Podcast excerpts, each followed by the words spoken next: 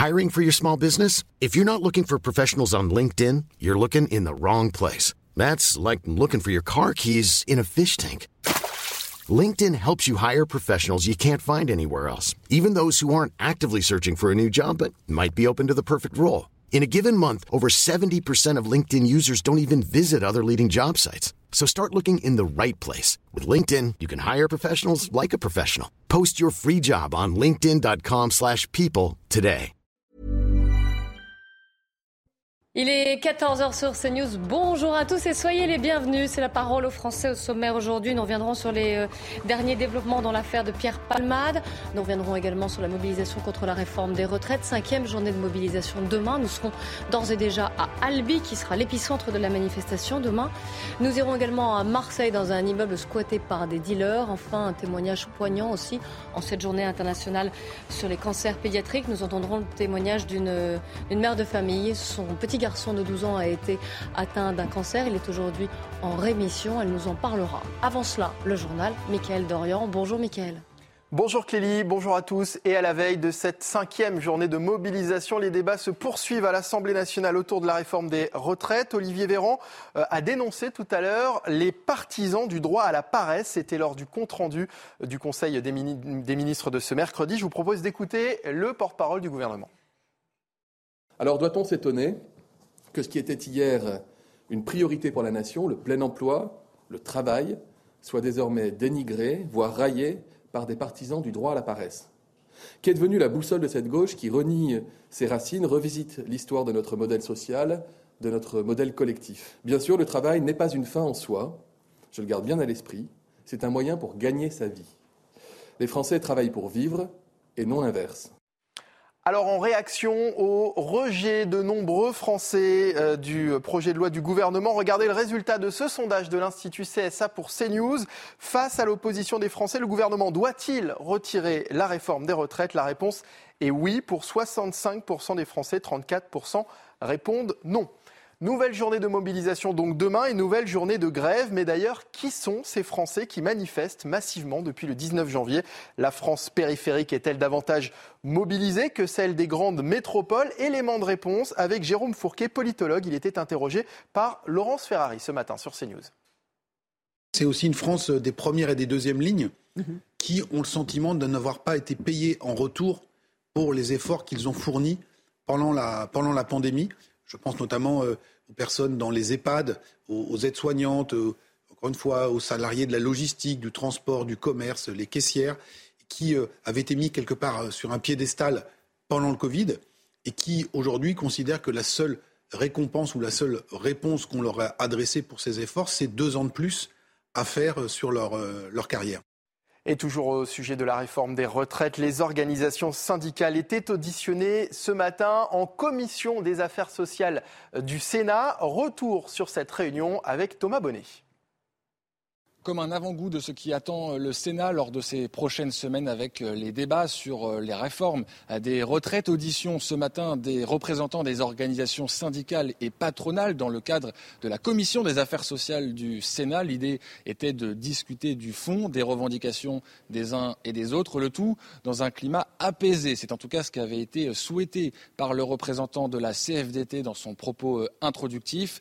Mais il aura finalement fallu attendre quelques minutes seulement pour assister au premier accrochage, un échange tendu entre le représentant de la CGT et la présidente de cette commission sénatoriale. Écoutez. Nous insistons, les citoyens regarderont attentivement le vote de chaque parlementaire. Répondez positivement à leurs attentes. Répondez positivement à leurs attentes. On est là pour échanger et alerter. Moi, je trouve que jeter à la vindicte populaire les, les parlementaires, quel que soit le choix de leur vote, ne fait pas partie du débat démocratique. Point. Donc. Un échange qui témoigne une nouvelle fois des tensions autour de ce texte sur les retraites, même si ici, dans les couloirs du Palais du Luxembourg, les sénateurs avec lesquels j'ai pu échanger me promettent un débat plus apaisé, plus posé que le spectacle offert à l'Assemblée nationale, des débats qui vont démarrer très prochainement puisque le texte sur les retraites va quitter l'Assemblée ce vendredi afin d'être examiné ici par les sénateurs. Depuis plusieurs jours, une grande partie de la France est placée en alerte euh, à la pollution aux particules fines. Le chauffage ou le trafic routier en sont euh, l'une des causes et cela pourrait durer jusqu'à la fin de la semaine. Mais quelles sont les conséquences sur notre corps et qui sont les personnes les plus à risque? On fait le point avec Marine Sabourin. L'épisode de pollution de l'air entame son troisième jour. Aujourd'hui, 17 grandes métropoles sont concernées, classées en qualité de l'air mauvaise. Ce phénomène s'explique par la hausse accrue d'émissions liées notamment au trafic routier ou au chauffage résidentiel. Alors, quelles sont les conséquences sur notre santé? Ça provoque une, inflammation des voies respiratoires. Ce sont des particules qui, en raison de leur petite taille, pénètrent profondément dans les voies respiratoires très profondément au point qu'elles peuvent même passer dans la circulation sanguine. C'est pour ça qu'à long terme, ça peut également avoir euh, des effets cardiovasculaires, des effets cancérigènes. Donc tout dépend de la durée d'exposition. Les personnes les plus à risque sont les nourrissons, les femmes enceintes, les personnes de plus de 65 ans ou les individus souffrant d'asthme. Les autorités leur recommandent des sorties brèves et d'éviter les zones à fort trafic routier pendant les heures de pointe. Pour réduire cette pollution, des restrictions de la vitesse des véhicules sont mises en place par plusieurs métropoles, les contrôles anti-pollution des véhicules sont renforcés et des interdictions du chauffage individuel au bois d'appoint demandées dans plusieurs régions. Selon un rapport de l'Agence européenne de l'environnement, la pollution aux particules fines a provoqué 238 000 décès prématurés en 2020. Allez, dans un instant, la parole au Français avec euh, Clélie Mathias et ses invités. Mais juste avant, la chronique sport d'Hugo de Gouzel avec la défaite, bien sûr, du PSG hier soir en match aller des huitièmes de finale de la Ligue des Champions. Votre programme avec les déménageurs bretons, des déménagements d'exception. On dit chapeau les bretons. Information sur déménageurs-bretons.fr. L'Europe et le Bayern pour chasser les doutes parisiens. Sans Mbappé, sur le banc, le PSG entame la rencontre avec prudence, mais accepte de subir 30 secondes de jeu et Choupo-Moting donne le ton de la première période où la possession et les occasions sont bavaroises. Début de seconde période, Kylian Mbappé accélère son échauffement mais assiste impuissant à cette action munichoise. au deuxième poteau L'entrée tant attendue de Mbappé qui électrise le parc une première fois. Puis une deuxième sur ce déboulé de Nuno Mendes côté gauche. Pas de but. Paris termine la rencontre à 11 contre 10 après l'exclusion de Pavard, mais s'incline 1-0. L'entrée de Bappé aurait pu tout changer. Mais l'espoir reste entier pour le match retour dans trois semaines. C'était votre programme avec les déménageurs bretons, des déménagements d'exception. On dit chapeau les bretons. Information sur déménageurs-bretons.fr. La parole aux Français avec aujourd'hui Yvan Rioufol, bonjour. Bonjour. Et Mathieu Langlois, bonjour. bonjour. À vos côtés, Florian Tardif du service politique de CNews et Sandra Busson du service police-justice de CNews. On va commencer avec vous, Sandra, pour faire un point euh, sur les derniers rebondissements dans l'affaire de Pierre Palmade à la suite de ce tragique accident. C'était vendredi soir en Seine-et-Marne. On a appris donc que l'humoriste a causé un énorme, un grave euh, accident de voiture alors qu'il était sous l'emprise de la cocaïne. On retrouve au commissariat de Melun en Seine-et-Marne Régine Delfour et Charles Pousseau. Régine Delfour, bonjour. Vous êtes devant le commissariat parce que, on le sait, on le dit depuis plusieurs jours, hein, deux hommes qui étaient euh, soupçonnés d'être euh, les passagers de Pierre Palmade lors de ce tragique accident étaient activement recherchés. L'un d'entre eux a été euh, interpellé et il est donc entendu en ce moment au commissariat. Oui, Clélie, bonjour. Euh, donc, euh, oui, vous l'avez dit, euh, un homme est, actuellement entendu au commissariat de Melun. Il a été interpellé ce matin dans les Hauts-de-Seine à Clichy-la-Garenne. La femme chez, laquelle il logeait a également été interpellée.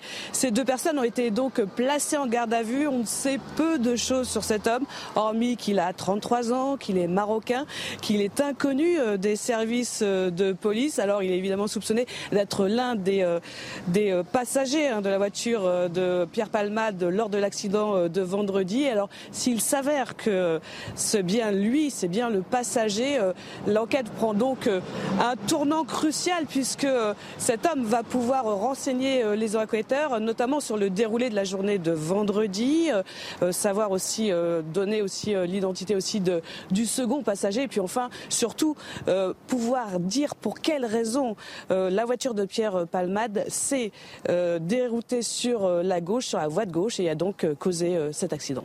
Régine, si on rembobine un petit peu le fil, hier vous étiez dans la Somme où un homme s'était rendu, mais on avait déjà eu beaucoup de doutes à son sujet. Hein.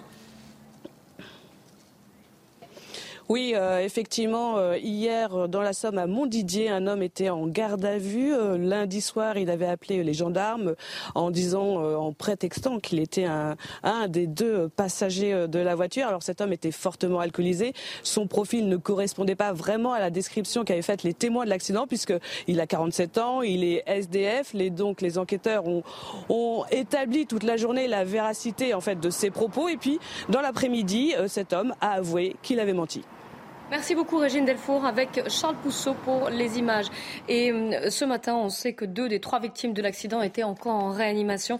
C'est ce qu'a déclaré en tout cas leur euh, avocat, Maître Batik, qui s'est euh, exprimé longuement hier, qui a donné des nouvelles évidemment des, victimes.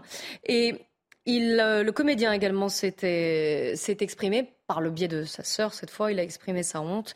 Il se dit prêt à assumer les conséquences de ses actes. Voilà ce qu'a déclaré sa, sœur Hélène Palmade dans un communiqué. On ne sait toujours pas, Sandra, quand pourra avoir lieu l'audition de Pierre Palmade. Non, ce sont les médecins euh, qui diront quand il sera en état euh, physique et psychologique euh, d'être entendu par les enquêteurs, effectivement. il y a encore pas mal de choses à déterminer dans cet accident. Lui a des réponses. Les deux personnes qui étaient dans cette voiture en ont sûrement. Feront-elles le choix, pour celle qui a été interpellée ce matin, de parler ou de se taire? C'est un droit aussi en, garde à vue. Euh, ce qui reste à déterminer, c'est la cause, bien sûr, euh, de ce débord, du fait qu'il se soit déporté sur la gauche pour aller euh, percuter la voiture qui arrivait en face ce vendredi soir. Est-ce qu'il a été distrait?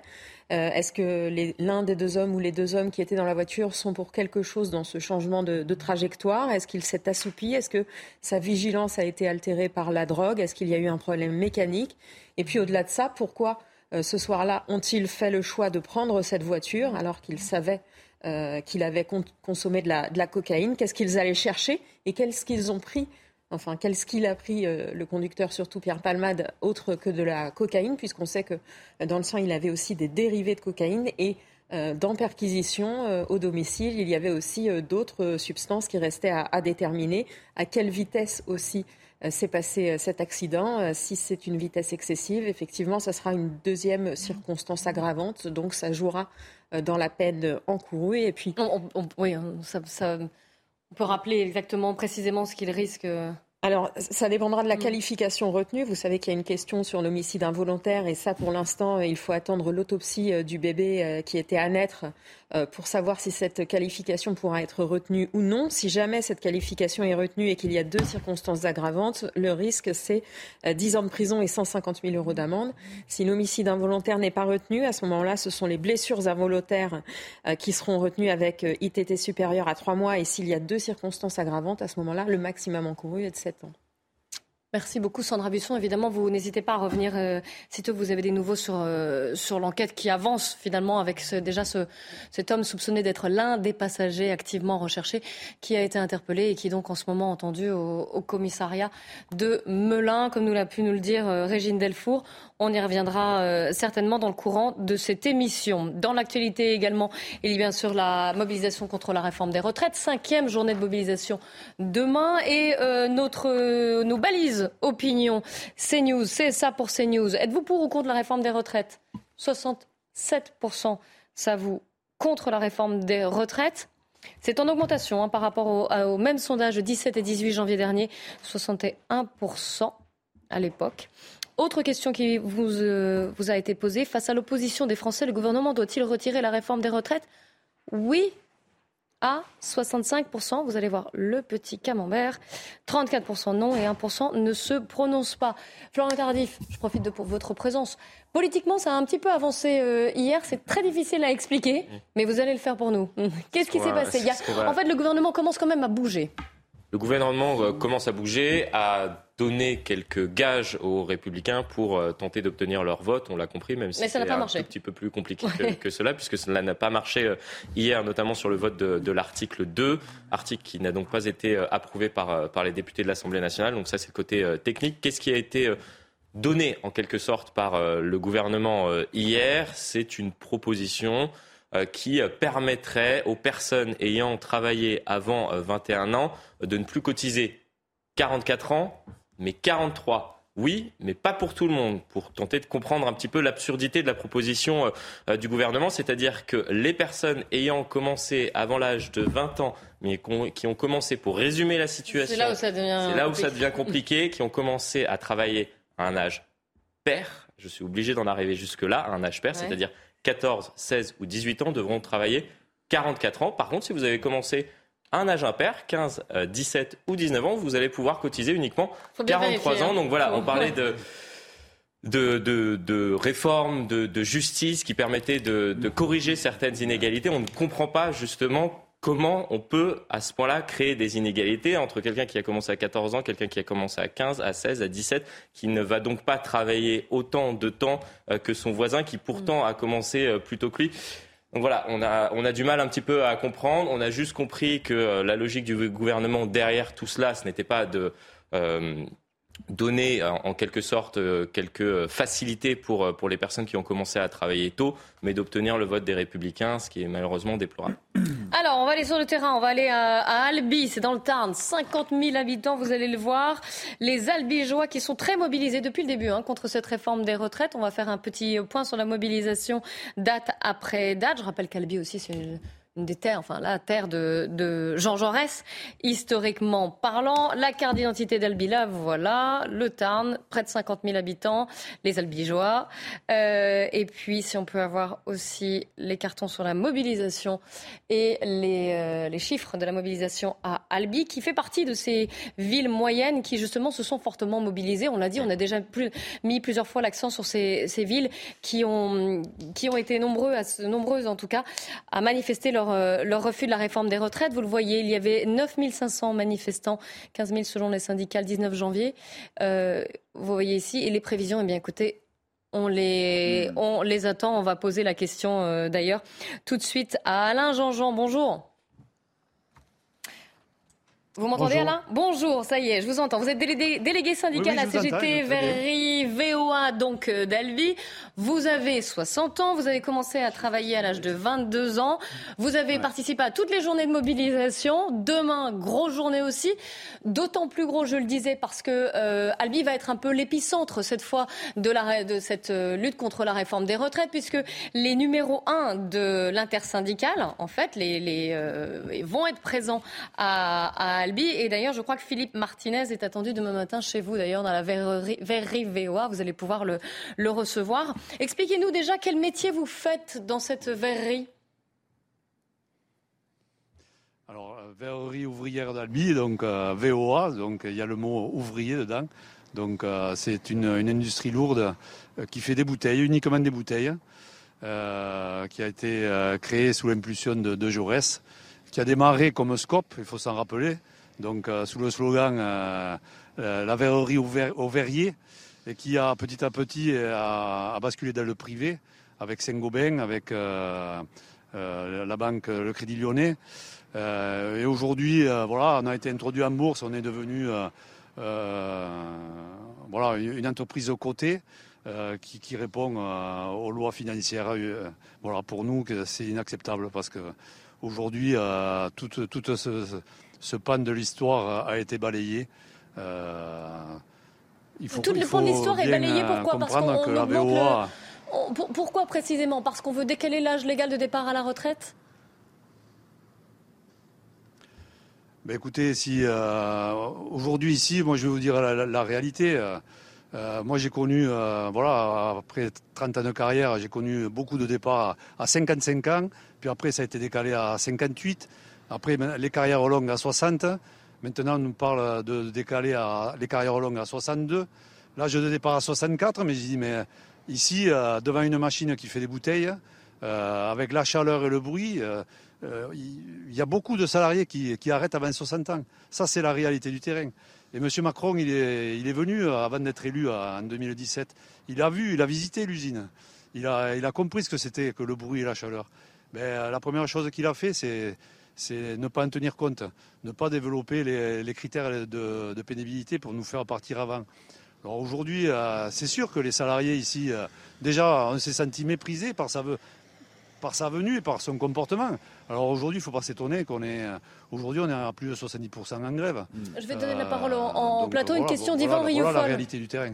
Je vais, une, question d'Yvan Rioufol pour vous, Alain. Oui, vous avez pris soin de rappeler qu'il y avait le mot ouvrier dans le nom de votre entreprise. Est-ce que vous vous réclamez de la classe ouvrière et est-ce que dans cette classe ouvrière, vous l'opposez à la classe, du patronat? Est-ce que, pour être plus clair, est-ce que vous raisonnez encore en termes de lutte de classe? Est-ce que vous pensez que c'est toujours cette, euh, opposition qui est au cœur de, ces luttes-là?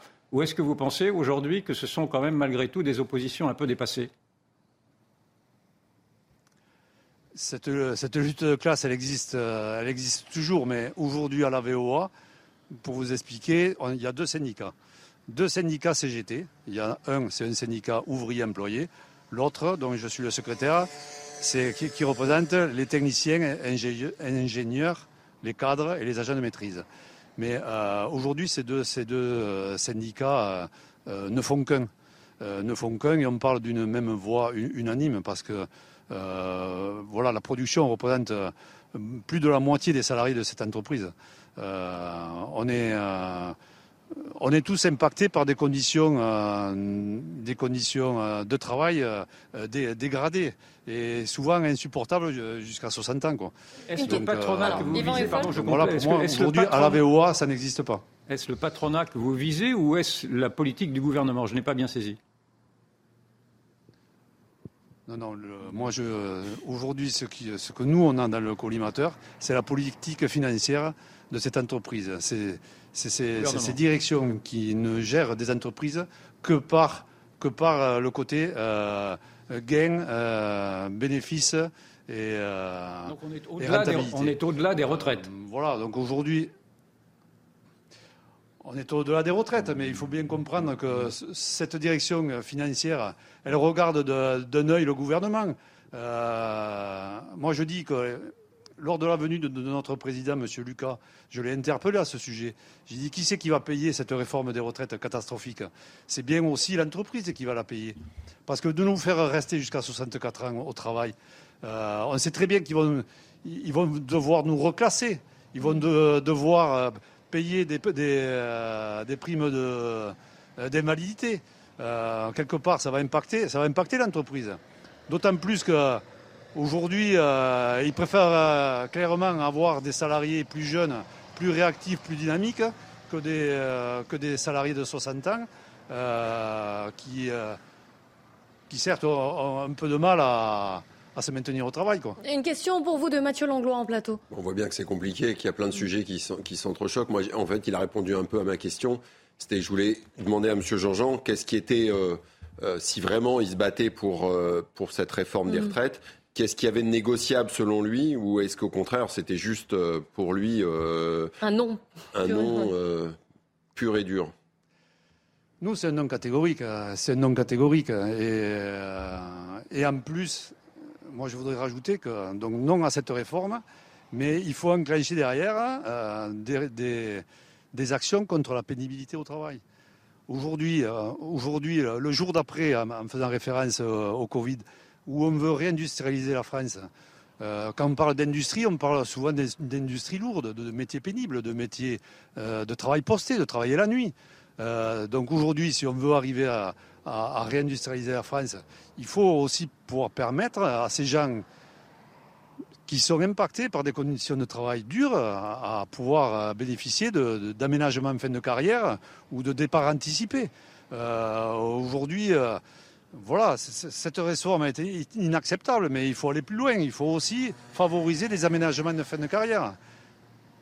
Merci beaucoup Alain Jean-Jean d'avoir répondu à nos questions et de témoigner là en direct depuis Albi, euh, demain épicentre de la mobilisation, je, le disais.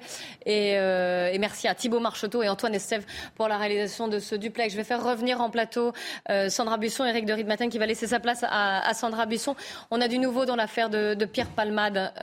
Sandra, vous allez pouvoir nous donner les dernières informations. C'est au sujet bien sûr de ces, de ces hommes qui étaient activement recherchés. On sait que donc L'un d'entre eux a été interpellé. Il est actuellement interrogé au commissariat de Melun. Il y avait un, point d'interrogation sur le deuxième homme. alors, le deuxième homme ne s'est pas manifesté euh, directement. C'est euh, son avocat qui a contacté les, enquêteurs pour dire qu'il allait se rendre euh, prochainement. Donc, visiblement, il a la volonté de, s'expliquer. Peut-être aussi a-t-il entendu les appels qui sont montés même mm. du ministère de l'Intérieur, hein, puisque la porte-parole du ministère avait appelé les deux fuyards à, se rendre. C'est assez rare d'ailleurs, oui. Peut-être aussi a-t-il eu ce coup de pression en voyant que ce matin, l'autre euh, individu euh, qui était dans, la voiture euh, avait été interpellé et donc il va falloir voir désormais, à partir du moment où il se sera présenté aux, enquêteurs, la conduite qu'il va adopter. Est-ce qu'il va répondre aux questions? Comment va-t-il expliquer s'il accepte ce qui s'est passé dans, cette voiture, ce qui s'est passé avant de prendre cette voiture, qui a pris quelle décision, qu'est-ce qu'ils allaient chercher, pourquoi avoir pris le risque de partir avec un conducteur qui était euh, euh, sous une importante dose de cocaïne. On sait peu de choses, mais pouvez-vous nous rappeler les quelques éléments que l'on a sur le, premier homme qui semble être l'un des passagers hein, Le premier homme est soupçonné d'être un des passagers. Ce sont les enquêteurs qui sont allés l'interpeller euh, ce matin à, Clichy. Il était chez une femme qui l'hébergeait. Il a 33 ans, marocain. Ce qu'on sait, c'est qu'il est inconnu des services de police. Que faisait-il euh, avec Pierre Palmade ce soir-là dans cette voiture? Est-ce qu'ils ont euh, euh, passé plus de temps ensemble avant, précédemment, le vendredi, le jeudi Tout ça reste à déterminer dans cette enquête. Merci beaucoup Sandra Busson pour ces derniers éléments. On se retrouve juste après la pub. On retournera à Albi, qui sera demain au cœur de la mobilisation contre la réforme des retraites, puisque tous les leaders syndicaux défileront sur place là-bas. Et nous avons déjà mis nos caméras et nous vous donnons la parole. À tout de suite. 14h30 sur CNews, on fait un point sur l'info. Mathieu Devez. Dans l'affaire Pierre Palmade, le deuxième passager va se rendre. C'est son avocat qui a appelé les enquêteurs. Il avait pris la fuite après l'accident de vendredi dernier. Un homme soupçonné d'être l'autre passager ainsi qu'une femme qui l'hébergeait ont été interpellés à Clichy aujourd'hui dans les Hauts-de-Seine. Deux jours après la découverte d'un corps de femme démembré dans le parc des Buttes-Chaumont à Paris, la victime a été identifiée grâce à ses empreintes digitales. Il s'agit d'une femme de 46 ans, originaire de Seine-Saint-Denis. Son mari avait signalé sa disparition au début du mois. Enfin, la ville de Paris est championne de France des bouchons. Sans surprise, la capitale conserve sa place de ville la plus embouteillée du pays, selon le dernier baromètre TomTom. En moyenne, l'année dernière, les automobilistes parisiens ont perdu 109 heures dans les bouchons, soit plus de 4 jours.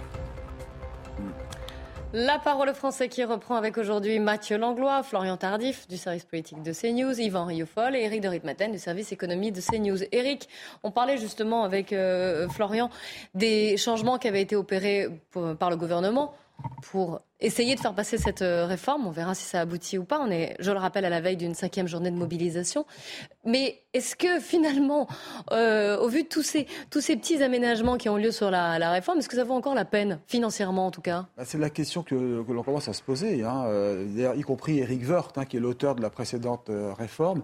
Alors c'est vrai que c'est intéressant de voir le tableau parce que vous avez au départ ce que devait rapporter cette, ces mesures, cette réforme à l'échéance 2030. Donc c'était 17 milliards, 17 hein, à 18 milliards. Euh, c'était l'objectif quand même. C'était hein, l'objectif 2030. Voilà, c'était donc on se disait c'est fantastique quand même, ça vaut la peine. Euh, il y a quand même un grand gain. Et puis euh, rappelons le déficit qu'il fallait combler, 13 milliards. Donc ça laissait, vous voyez à peu près 4 milliards pour euh, des mesures d'accompagnement, on appelle ça des mesures adoucissantes qui ont été mm. annoncées au début. Et puis à mesure que ces mesures ont été annoncées, elles ne suffisaient pas. Euh, il y a eu les, amendements, etc., qui ont réclamé des mesures supplémentaires, à tel point que Bruno Le Maire, même hier, a dit, tiens, encore cette mesure, ça va faire 700 millions de plus. Et Eric Woerth disant, bah, si ça continue comme ça, euh, on risque même d'avoir en 2030 un régime déficitaire. Vous imaginez jusqu'où on va Parce qu'aujourd'hui, vous faites l'addition. Euh, vous avez déjà 7 milliards de mesures additionnelles. Là, c'est pas compliqué, vous avez 7 milliards actuellement, alors qu'on pensait que ce serait 4. Donc si je calcule bien, 13 plus 7, ça fait 20. Bah, vous voyez, on est déjà au-dessus du gain obtenu euh, par la réforme. Ça, ce ah. sont vraiment les chiffres réels. Donc, alors, tout n'est pas passé, bien entendu, mais c'est quand même des promesses J'allais dire, c'est des promesses de dons. Est-ce qu'elles seront honorées Si elles le sont, alors ce ne sera pas effectivement bénéfique. On va avant de retourner à Albi, euh, Mathieu Langlois. Alors moi, il y a une maxime que j'essayais de m'imposer au quotidien dans mes fonctions avant, et que je prête volontiers au gouvernement, c'est une demi-décision égale bordel au carré. et euh, je pense que euh, ça ça répondrait en partie. c'est bien dit en tout cas. Non mais sur, le plus grave, c'est que là, nous sommes dans l'incompétence caractérisée. Florian l'a rappelé, c'est-à-dire que la mesure qui a été proposée hier parfaitement inégalitaire de faire des choix, des, choix différents quand vous avez 16 ans, 17 ans, 18 ans ou 19 ans avec des mesures d'âge qui seront différentes. On ne comprend rien. C'est tout à fait absurde. Et, déjà, et moi Pourtant, qui euh, Florian a essayé de vous l'expliquer. Hein. Non, mais Il y a eu un effort de pédagogie de sa part. C'est incompréhensible. Ah, vous avez à 16 ans, vous partez avec 44 ans de cotisation. À 17 ans, vous partez avec 43 ans. À 18 ans, vous partez avec 44 ans. À 19 ans, vous partez avec 43 ans. Euh, donc, comprendre qui pourra. Mais le, problème est que moi, j'étais de ceux qui défendaient cette euh, réforme des retraites. je pense qu'il faut travailler davantage aujourd'hui parce que je pense que le rejet du travail fait partie de ce grand effondrement collectif. Mais j'ai un mal fou maintenant, effectivement, à avoir à, défendre cet illogisme-là. Et je comprends maintenant parfaitement qu'il y ait un raidissement de la population parce que cette, cette, réforme a été ni faite ni à faire, on bien qu'elle soit nécessaire. On retourne à Albi. Vous savez, c'est une grande journée de mobilisation demain contre la réforme des retraites. C'est la cinquième manifestation et euh, grève. Et Albi sera un petit peu au cœur de cette mobilisation puisque les numéros 1 de l'intersyndicale défileront là-bas, non pas à Paris comme les précédentes journées, mais à Albi. On est sur place. Benoît Foucault. Alors, vous voyez là où se situe Albi. Albi, je vous rappelle, dans le Tarn, 50 000 habitants et qui était déjà une ville euh, parmi ces villes moyennes qui étaient extrêmement mobilisées contre cette réforme. Benoît Foucombert, bonjour. Bonjour. Vous êtes professeur d'histoire géo au collège, je crois, co-secrétaire, co-secrétaire pardon, de la FSU Tarn. Vous avez 54 ans, vous avez commencé à travailler à 24 ans et vous devez partir à la retraite à 67 ans. Si mes informations sont exactes, évidemment, vous êtes contre cette réforme des retraites. Vous, avez, vous, vous êtes euh, mobilisé à, chaque fois. Expliquez-nous pourquoi. Expliquez-nous pourquoi surtout vous, êtes, euh, vous estimez qu'il faut retirer cette réforme? Ah bah là, le, mécontentement est très profond dans la population. J'entendais euh, les personnes qui parlaient avant moi euh, euh, dire que cette réforme était absurde. Donc nous, on le pense aussi, mais pas pour les mêmes raisons qu'eux. cette réforme va tout d'abord engendrer un double effet, hein, le double effet Macron-Medef. Tout d'abord, une peine de deux ans ferme pour tous les actifs et tous les salariés, qui va entraîner un recul du départ de l'âge à la retraite. Et puis ensuite, des conséquences financières, puisqu'on a l'augmentation accélérée du nombre d'annuités pour pouvoir prétendre à une retraite à taux euh, ce qui va euh, entraîner des difficultés pour bon nombre de travailleurs qui, euh, j'entendais quelqu'un dire que les Français ne travaillent pas assez. bon, il faut venir dans les établissements scolaires, il faut venir dans les hôpitaux, il faut venir dans les usines, il faut venir dans les EHPAD, il faut venir un peu partout et vous allez voir que les Français travaillent dur et ils travaillent tellement dur qu'ils sont souvent épuisés avant même l'âge de 60 ans. Et donc là, on a une réforme qui pénalise les salariés qui sont dans les conditions les plus difficiles, qui pénalise avant tout les femmes, les plus précaires et qui suscite un rejet énorme de la part de la population que le gouvernement devrait absolument mesurer. On a l'impression qu'il s'en rend pas assez compte encore pour le moment, mais on a dans les cortèges à Albi et ailleurs euh, des populations extrêmement nombreuses et des populations qui témoignent que c'est la population entière justement, hein, toutes les catégories sociales qui se mobilisent contre cette réforme, euh, parce que euh, dans un contexte extrêmement difficile déjà, avec l'inflation, avec la dégradation des allocations chômage, avec les salaires comprimés, et en plus il y a quand même un contraste qui est tout à fait saisissant, ce sont les bénéfices jamais atteint de la part des grandes entreprises du CAC 40. De la même manière, le gouvernement verse 160 milliards par an d'aide aux entreprises, à commencer par les plus grosses. Et dans le même temps, le corps contredit ce que dit le gouvernement, puisque le corps annonce qu'il n'y a pas de réel problème de financement des retraites. Donc tout ça fait. Benoît, je vous interromps là, mais vous avez... on a, il y a beaucoup de choses. Vous nous avez dit énormément de choses, énormément de détails. Euh, je, vais, je vais vous poser euh, une, ou deux questions, et puis Mathieu Langlois et Yvan Riofol aussi euh, aimeraient vous poser des questions. Déjà, juste, vous parliez de la pénibilité est-ce que. Avec plaisir. oui, c'est vrai, c'était un vrai discours. Mais on vous sent très en colère. Euh, est-ce que, est que vous pensez, pour votre cas particulier, est-ce que professeur, vous estimez que c'est un métier pénible et que vous, vous devriez partir en retraite plus tôt? Alors être professeur est un métier euh, merveilleux. Hein, euh, voilà, euh, on a choisi, j'ai choisi ce métier par vocation, donc c'est quelque chose qui me plaît beaucoup. je travaille dans un collège ici à Albi, dans lequel les enfants sont bien, les personnels sont bien, mais j'ai 54 ans. je vous avoue que être devant des collégiens de 13-14 ans à l'âge de 60, 63 ans, 64 ans, mais si je ne veux pas subir de décote, il faudra que j'aille jusqu'à 67 ans puisque j'ai commencé à l'âge de 24 ans. je vous avoue que être travailler dans ces conditions relève quasiment de l'impossible puisque on a des métiers qui supposent d'être extrêmement attentifs, extrêmement aidants avec les élèves et on n'a évidemment pas la même énergie à 65 ans, 67 ans qu'à 55 ans. Donc à la fois pour les adultes mais aussi pour les enfants qui ont besoin d'avoir des collègues et des enseignants qui soient jeunes et dynamiques, c'est tout simplement impensable parole au plateau. Une question de Mathieu Langlois et Yvan Rioufol. Ben, moi, il a en partie répondu. Je voulais lui poser la question est-ce qu'il aimait son métier? Il, vient, d'y répondre, parce que je pense que c'est la question euh, principale. Évidemment. Oui, oui. Et, et, vous aimez votre métier et je pense que vos élèves vous aiment. Euh, et qu'est-ce qui ferait justement euh, que vous vouliez continuer à exercer le plus longtemps possible en fonction évidemment des critères que vous avez évoqués mais qu'est-ce qui, au contraire, euh, permettrait de maintenir cet engagement que, euh, que vous avez vis-à-vis de vos élèves?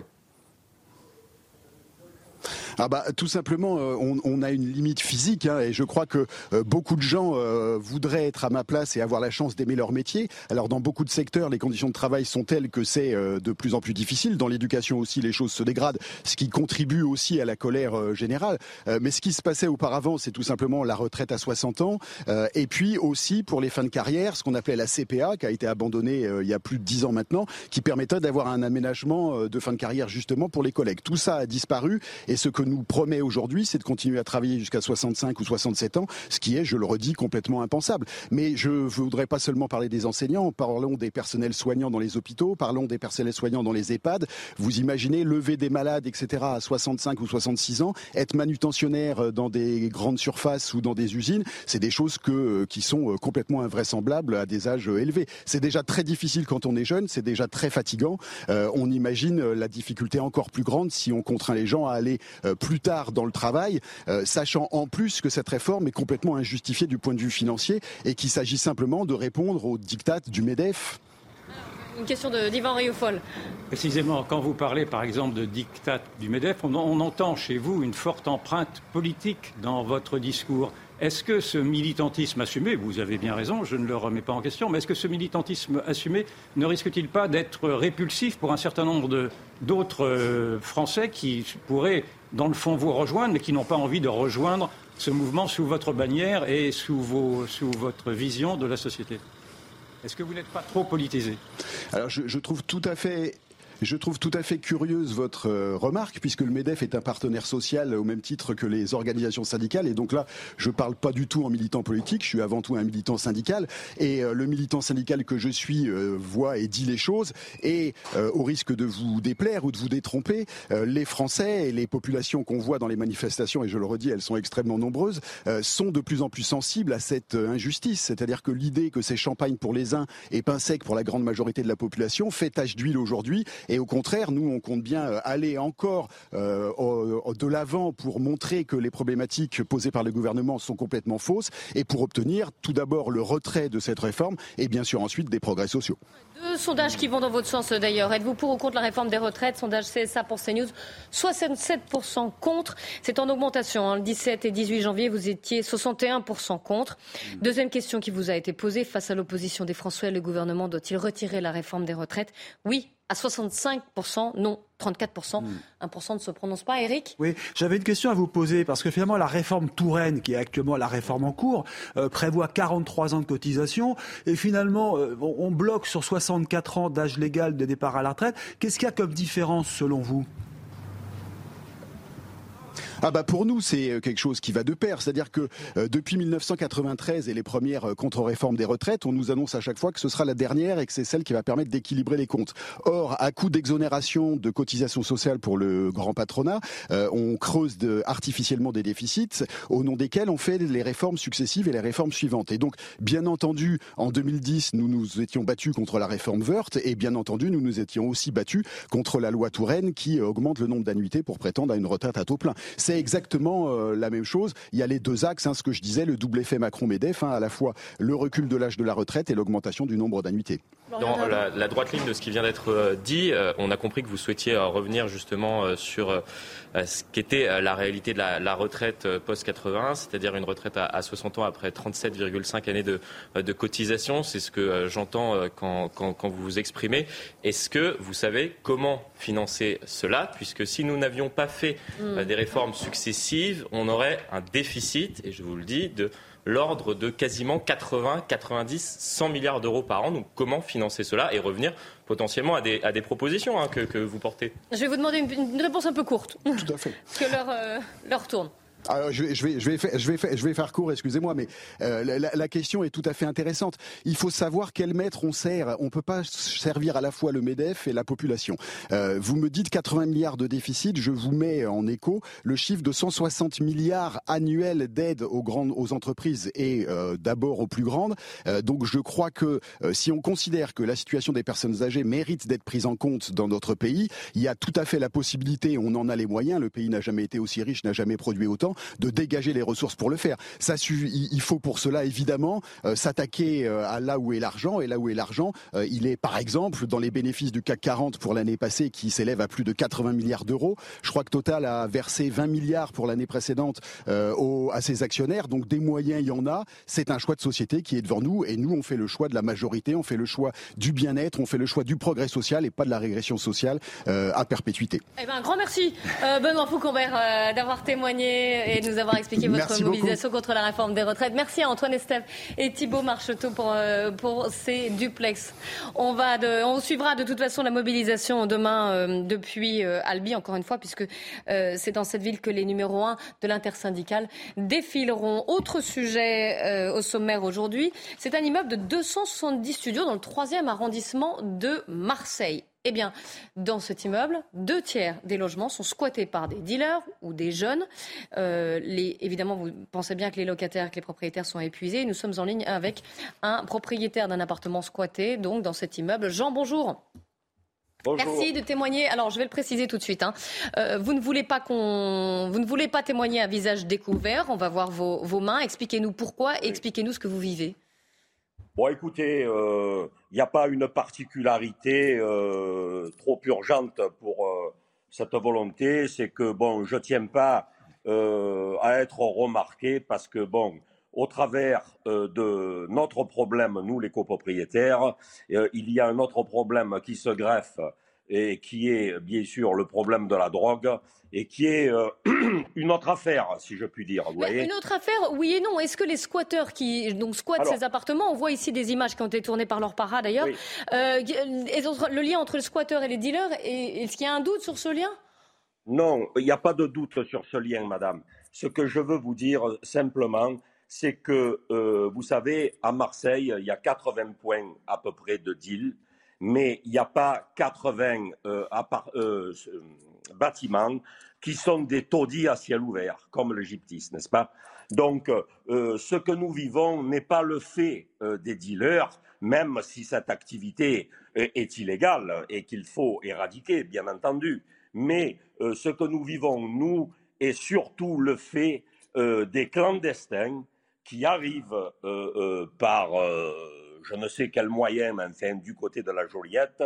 Et euh, les organisations, enfin les organisations, les gens qui s'occupent d'eux, leur disent tout simplement, vous poussez une porte dans le troisième arrondissement de Marseille et vous êtes chez vous. Donc automatiquement, on a des multi-squatteurs qui poussent euh, les portes d'appartements, qui jettent les vrais locataires dehors, qui passent par les balcons et qui squattent les appartements. C'est ce qui est arrivé à vos locataires, hein, c'est ça? C'est ce qui est arrivé. À moi, personnellement, j'ai deux, deux studios euh, dans ce bâtiment hein, depuis 23 ans. À l'époque, c'était un havre de paix, c'était étudiant et tout. Et puis, petit à petit, depuis 2016-2017, on n'a pas vu arriver la patate chaude. Et bien entendu, on s'est fait déborder euh, par, ce, par, ces gens euh, qui sont arrivés et qui ont quasiment tout cassé. Qui cassent tout, ils rentrent dans hein. l'appartement et cassent tout. Vous voyez les images, elles parlent d'elles-mêmes. Hein. Ah oui, oui. que vous disent les autorités, que ce soit la police, la mairie, la ah, préfecture même Les autorités, les autorités, elles nous rassurent, mais alors vous ne pouvez pas savoir. J'ai écrit à M. Darmanin, ministre de l'Intérieur, qui m'a répondu, bien entendu, qu'il euh, mettait euh, mon problème dans les mains du préfet de Marseille, euh, Mme Camilleri, et Madame la préfète donc m'a répondu qu'elle s'occupait bien entendu de la sécurité des citoyens de cet arrondissement. Voilà, plus standard que ça, vous mourrez. Voilà. Alors, il y a beaucoup de questions au plateau pour vous, Mathieu Langlois. moi, j'ai une question pour Jean. Et je suppose que vous n'habitez pas dans, la, dans cette résidence ou à proximité de la résidence? Non, monsieur, je suis pratiquement comme la majorité des copropriétaires de cet immeuble. Je suis un investisseur immobilier à, des fins locatives. La Belle de Mai était. Et, et, deuxième question, comment ont été. Et ma, deuxième question, c'est vous avez raconté euh, que vos locataires avaient été expropriés. Euh, vous pouvez nous en dire plus? Ça s'est passé comment ça? Non, euh, je vous, je vous raconte que certains locataires ont été expropriés. Euh, mon histoire est différente. Moi, j'ai fait une expulsion, il n'y a rien de plus légal, d'un locataire qui ne me payait pas. Donc euh, j'ai fait une déclaration, on a fait une déclaration à l'huissier, on a fait, j'ai pris un avocat, et la procédure a duré deux ans. On a mis le locataire dehors en toute légalité. Hmm. Bien, l'appartement a été sécurisé. Trois jours après, je vais avec ma compagne visiter mon appartement. Il était de nouveau fracturé. Ah, il y avait trois squatteurs qui dormaient sur des matelas de fortune à même le sol. Voilà. Donc, euh, je ne vous raconte pas ce qui s'est passé. vous n'avez pas eu peur pour vous? Est-ce qu'il n'y a pas eu des, actes de, violence contre vous? Mais madame, bien sûr que moi, enfin pour moi personnellement, euh, bon, bien sûr, c'est toujours embêtant euh, d'avoir plusieurs personnes qui, qui sont susceptibles de vous, de vous agresser, mais c'est surtout pour ma compagne qui vient avec moi. Elle mm. s'est faite insulter, elle s'est faite menacer. Bon, voilà. Je veux dire, ce sont des situations euh, ubuesques ah qui ne peuvent pas qui ne peuvent mm. pas durer. Voilà. Une question d'Yvan Rioufol. J'ai du mal à comprendre votre récit. Vous nous avez bien expliqué que ce sont des clandestins qui sont donc cornaqués par des associations de soutien aux clandestins et qui viennent prendre d'assaut par la violence, si j'ai bien compris, des appartements occupés. Est-ce que c'est bien ceci qui se passe Et si c'est ceci qui se passe, pourquoi est-ce que la police n'intervient pas sur le moment? Monsieur Rioufol, euh, d'abord, euh, euh, je ne sais pas si ce sont des associations qui sont spécialisés dans la gestion des clandestins. Je vous ai simplement dit les personnes qui les aident, peut-être y a-t-il des associations. Voilà. D'accord, mais c'est bien de préciser les choses. Merci. Non, mais ma, question n'était pas celle-ci. C'est est-ce que mais pourquoi la police ne, fait rien Est-ce que ces appartements sont pris d'assaut par des actes de violence? Monsieur Rioufol, euh, la police intervient en permanence. Il s'agit tout particulièrement du commissariat de Félix Piat. D'ailleurs, je les salue. Ce sont mm. des gens remarquables ils, ont, ils, nous aident. Quand ils interviennent, ils nous aident. Mais à l'impossible, nul n'est tenu. Parce qu'un équipage de quatre policiers, quand vous avez des dizaines, voire des centaines de squatteurs en face, c'est difficile. Merci beaucoup, hein, Jean, d'avoir euh, nous avoir, ouais, nous avoir expliqué votre situation. C'est épouvantable, comme dit euh, Yvan Riofol. Mais merci d'avoir euh, d'avoir témoigné et nous avoir libéré votre votre témoignage. encore une fois, nous on se retrouve après 15 heures. C'est la journée internationale sur les cancers pédiatriques. Nous serons en ligne avec une, une maman dont le fils de 12 ans, Sacha, a été atteint d'un cancer et il est aujourd'hui en rémission. À tout de suite. C'est News, il est 15h. Bonjour à tous, soyez les bienvenus. Merci pour votre fidélité. On commence par le journal. Michael Dorian. Rebonjour Clélie, bonjour à tous. Et à la une de l'actualité, on vient de l'apprendre, Pierre Palmade placé en garde à vue. Le deuxième passager qui se trouvait euh, dans la voiture devrait également euh, se rendre prochainement. C'est son avocat qui a prévenu les enquêteurs vendredi. Il avait pris la fuite après l'accident qui a grièvement blessé trois personnes. Plus d'informations à suivre dans la parole aux Français avec notre spécialiste, notre journaliste police-justice, Sandra Buisson. Nouvelle, journée de mobilisation contre la réforme des retraites demain, la cinquième depuis presque un mois. De nouvelles manifestations et des grèves sont prévues, notamment dans les transports. Alors à quoi faut-il s'attendre? On voit ça avec Mickaël Dos Santos. Au-delà des manifestations sur l'ensemble du territoire, des actions vont être menées dans différents secteurs. 4 TGV sur 5 et un TER sur 2 sont prévus par la SNCF. À Paris, hormis pour le RERB, la RATP annonce un trafic normal ou quasi normal. Côté aéroport, pas de grève surprise des contrôleurs aériens comme celle de samedi dernier à Orly. Ça, c'est une grève euh, surprise, pour ne pas dire une grève sauvage, qui est irrespectueuse et irresponsable. Ce jeudi, trois avions sur dix sont annulés au départ de l'aéroport parisien. C'est un peu moins à Marseille, Lyon ou encore Toulouse avec seulement 20% des vols. Énergie, industrie, d'autres secteurs vont également être impactés. Dans l'éducation nationale, le nombre de grévistes devrait chuter en raison des vacances scolaires dans certaines régions. Selon les syndicats, le mouvement social pourrait en revanche se durcir le 7 mars prochain. L'intersyndicale RATP a annoncé sa volonté d'une grève reconductible. La CGT appelle les éboueurs à en faire de même. Et puis dans le reste de l'actualité, le corps euh, de la femme retrouvé découpé au but de Chaumont a été euh, identifié euh, grâce à ses empreintes digitales. Il s'agit d'une femme de 46 ans, originaire de Seine-Saint-Denis, dont le mari avait signalé la disparition début février. En début de semaine, des morceaux de corps de femme avaient été retrouvés dans ce parc du 19e arrondissement de Paris. Ce sont des agents municipaux qui avaient fait la macabre Voilà, c'est la fin de ce journal. Bon après-midi sur CNews. La parole aux Français, la suite à présent avec Clélie et ses invités. Merci beaucoup, Mickaël. Et on commence avec euh, cette nouvelle information dans le cadre de l'affaire de Pierre Palmade. Vous savez, donc l'humoriste qui a euh, violemment percuté un, un, autre véhicule qui venait en, sens inverse. C'était vendredi soir sur une route de Seine-et-Marne.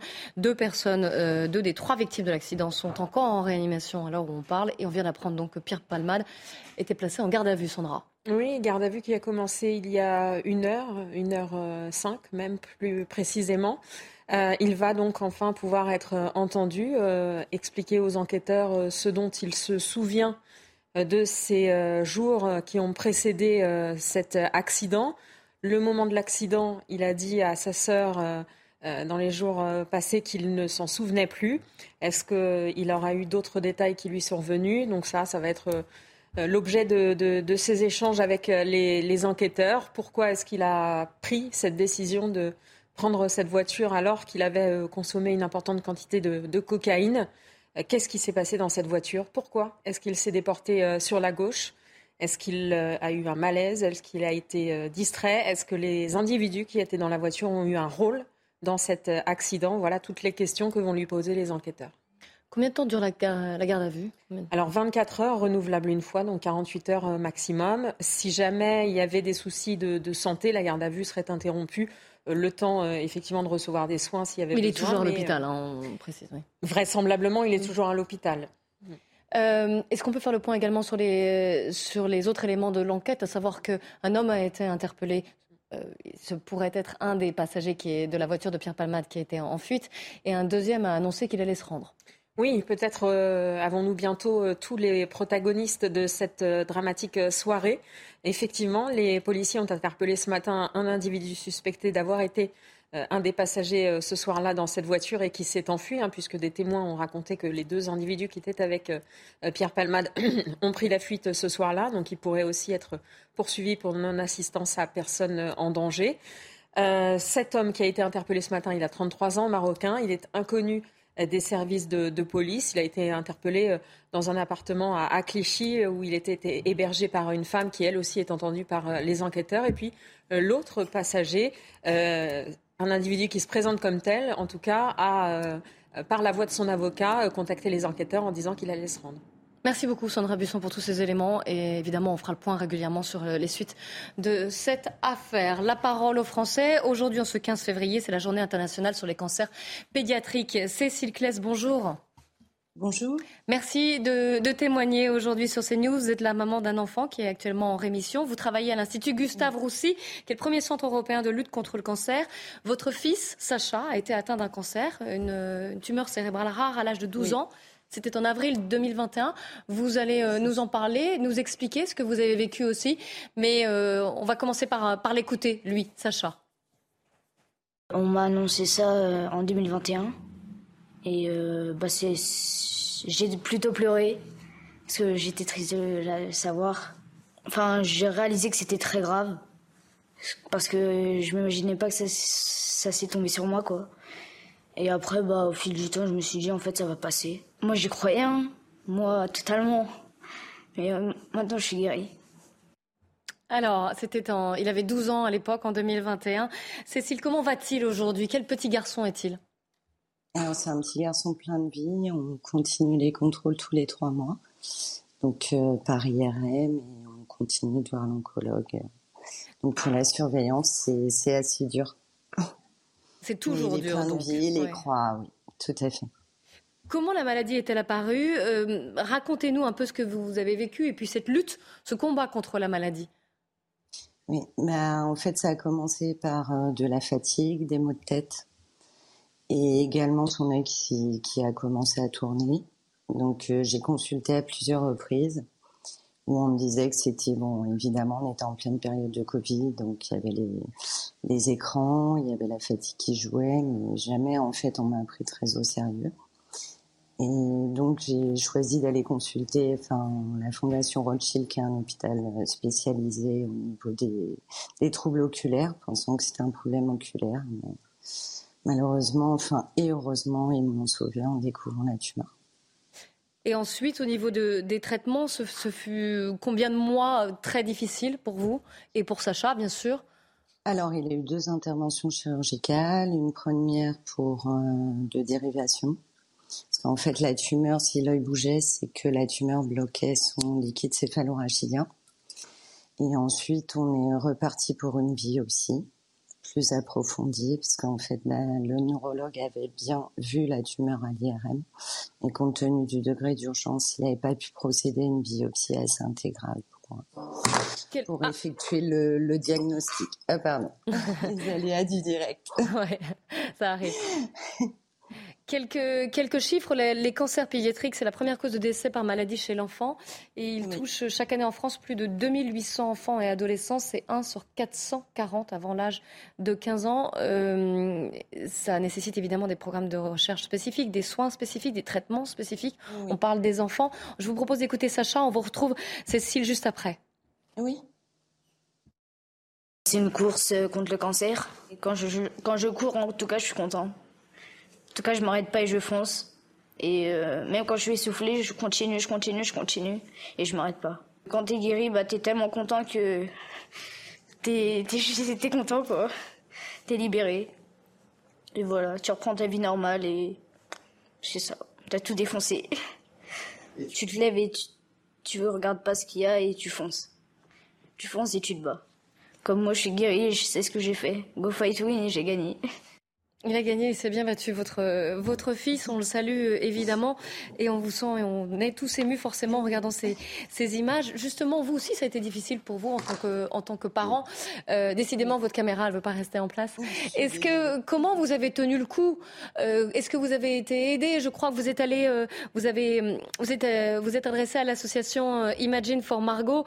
Et voilà, comment ça s'est passé vous? Comment vous, comment vous avez réussi à tenir aussi le, le coup? Et puis, est-ce que lui, il a été euh, déscolarisé, mais vous, est-ce que vous avez pu arrêter de travailler? Comment ça s'est passé? Alors en fait, si vous voulez, grâce à, sa maîtresse qui était formidable à l'époque, il était en classe de CM2, il a pu continuer à aller euh, donc à poursuivre les cours dès lors qu'on sortait de chimiothérapie, parce qu'il a eu deux mois donc de chimiothérapie avec euh, trois protocoles de 48 heures, et ensuite on a procédé à la prontothérapie où là c'était des séances quotidiennes. Mais grâce à sa maîtresse et à toutes les autres institutrices qui ont été magnifiques et que je salue puisque c'était magnifique, il a pu continuer à aller en cours dès lors où il se sentait. Et vous alors? D'y aller.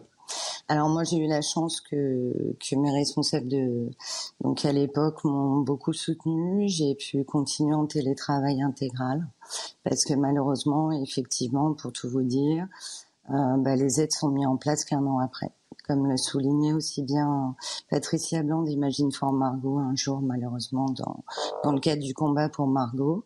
C'est, bah, il faut un an à peu près pour qu'on réussisse à obtenir les aides ou réussir même à obtenir la carte de stationnement de la MDPH alors que la chimiothérapie est finie. Donc ça, c'est également un combat à mener. Bien sûr. Ça fait partie aussi de la lutte contre la maladie, euh, bien sûr, libérer du temps. Des questions au plateau, Mathieu Langlois. Alors moi j'ai juste euh, une petite question. Est-ce que j'ai compris que vous travaillez à Gustave Roussy, donc vous, êtes soignante vous-même? Non, pas du tout. Je suis assistante de direction au niveau administratif. Alors après, moi, en, tant que soignant, j'ai un petit, euh, un petit message euh, à Sacha et à, vous aussi, évidemment. ce message, c'est évidemment, qu'est-ce qui nous fait du bien à nous, mmh. soignants? C'est magnifique. Bah, je vous avoue que ça, c'est resté pour nous une famille aussi. Parce qu'on est dans une période où euh, on a tous tendance à se plaindre et les soignants euh, n'échappent pas à cette règle sur nos conditions de travail qui sont difficiles et, sur la, réorganisation de l'hôpital. Mais quand on voit son petit message avec euh, son, envie de tout défoncer, j'ai envie de dire qu'on n'a pas le droit, nous, soignants, de, nous plaindre et qu'au contraire, ça donne énormément de, ça donne tout le sens de, notre engagement du, quotidien. Et rien que pour ça, ben, vous lui transmettrez un énorme merci de ma part. Yvan euh, en écoutant Sacha, je l'ai trouvé épatant, mais ma question était de savoir si cette formidable énergie très communicative, il l'avait déjà avant sa maladie ou est-ce qu'il a puisé dans sa maladie pour retrouver ce dynamisme-là qui a dû l'aider, j'imagine, à sa rémission? Ben, je vous avoue que dès le début, enfin, malheureusement, euh, j'ai choisi cette cause en mémoire de ma maman, donc euh, sans jamais penser à la vie pour mon fils. Hein. C'est une bataille.